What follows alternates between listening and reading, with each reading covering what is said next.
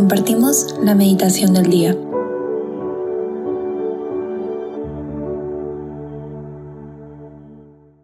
En el nombre del Padre, del Hijo y del Espíritu Santo. Amén.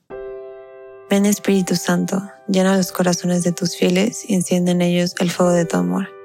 Envía Señor tu Espíritu Creador y se renueva la faz de la tierra. Oh Dios, que has iluminado los corazones de tus fieles con la luz del Espíritu Santo, haznos dóciles a tus inspiraciones para gustar siempre del bien y gozar de tu consuelo. Por Cristo nuestro Señor. Amén. Hoy jueves 23 de junio Vamos a meditar en el Evangelio según San Lucas capítulo 1 versículos del 57 al 66. Por aquellos días le llegó a Isabel la hora de dar a luz y tuvo un hijo. Cuando sus vecinos y parientes se enteraron de que el Señor le había manifestado tan grande misericordia, se regocijaron con ella. A los ocho días fueron a circuncidar al niño y le querían poner Zacarías como su padre, pero la madre se opuso diciéndoles, no, su nombre será Juan. Ellos le decían, pero si ninguno de tus parientes se llama así. Entonces le preguntaron por señas al padre cómo quería que se llamara el niño. Él pidió una tablilla y escribió, Juan es su nombre. Todos se quedaron extrañados. En ese momento a Zacarías se le soltó la lengua, recobró el habla y empezó a bendecir a Dios. Un sentimiento de temor se apoderó de los vecinos, y en toda la región montañosa de Judea se comentaba este suceso. Cuantos se enteraban de ello se preguntaban impresionados, ¿qué va a hacer de este niño? Esto lo decían porque realmente la mano de Dios estaba con él. El niño se iba desarrollando físicamente y su espíritu se iba fortaleciendo y vivió en el desierto hasta el día en que se dio a conocer al pueblo de Israel. Palabra del Señor, gloria a ti, Señor Jesús. En el Evangelio de hoy nos toca recordar un momento en el que el mundo fue testigo de que locuras ocurren a aquellos que confían Después de esperar con anhelo la llegada de un hijo y después de muchos años de infertilidad, Isabel y Zacarías ven nacer a su hijo Juan. Isabel y Zacarías son testigos de que la confianza hace milagros. Aun cuando ya nadie tenía fe en que este matrimonio pudiera concebir, Dios tiene un plan que lleva el nombre de Isabel, Zacarías y de Juan. Cuando Dios quiere obrar, todo lo demás se dispone. Muchas veces los nombres en la Biblia se relacionan con lo que Dios hace en una persona y con su misión. Y es muy interesante ver cómo los nombres de esta historia significan lo siguiente. Isabel, promesa de Dios.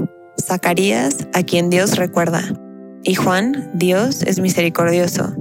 Es hermoso ver cómo cada uno de ellos está profundamente relacionado con la historia que Dios pensó en su grandeza para ellos y para el mundo entero. La vida de estas tres personas tuvo un efecto que aún es palpable en nuestras vidas. Juan fue aquel precursor de Jesús, Salvador, amigo, Dios hecho hombre.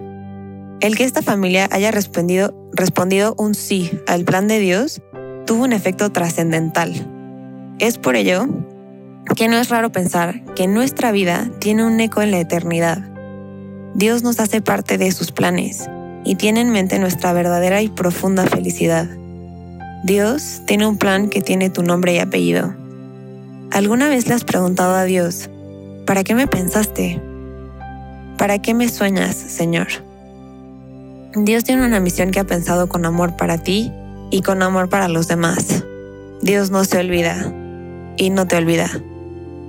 Dios da deseos porque estos serán colmados hasta el borde. Aún en tiempos de desierto en donde no comprendemos del todo cómo podemos tener anhelos en el corazón que no se ven materializados, Dios nos promete que siempre sacará un mayor bien de cualquier reto.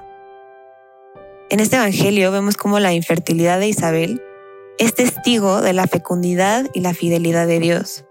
Aun cuando nuestra fe puede ser débil, no hay que olvidar que Dios es un Dios que cumple sus promesas y que las cosas realmente grandiosas y excepcionales toman tiempo. No solamente con palabras promete Dios, sino que con su propia vida. Dios, Padre, es rescatador, poderoso y sobre todo bueno. Actúa siempre en favor de nosotros. Y el hecho de que Él nos cuide así, convierte a Dios en nuestro refugio, en un lugar donde encontrar paz y certezas. Espíritu Santo, Danos soy tu fortaleza para seguir siendo fieles portadores de las promesas que Dios ha pensado especialmente para cada uno de nosotros.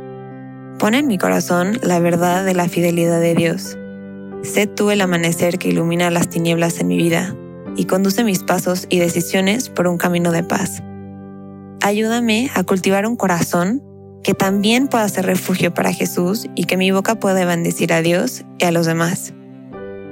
Hoy Así como una vez con la familia de Isabel y Zacarías, desciende Espíritu Santo y concédeme la confianza de creer en aquello que mi corazón conoce, pero mis ojos aún no ven.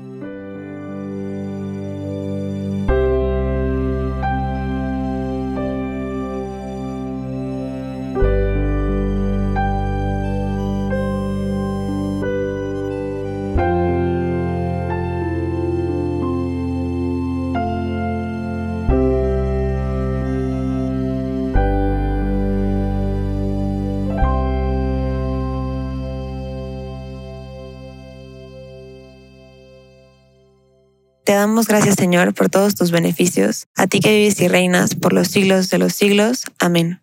Cristo, Rey nuestro, venga a tu reino. María, Reina de los Apóstoles, enséñanos a orar.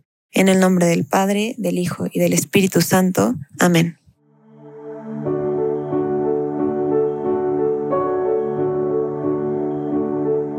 Te invitamos a que te quedes en diálogo con Él. Nos escuchamos mañana.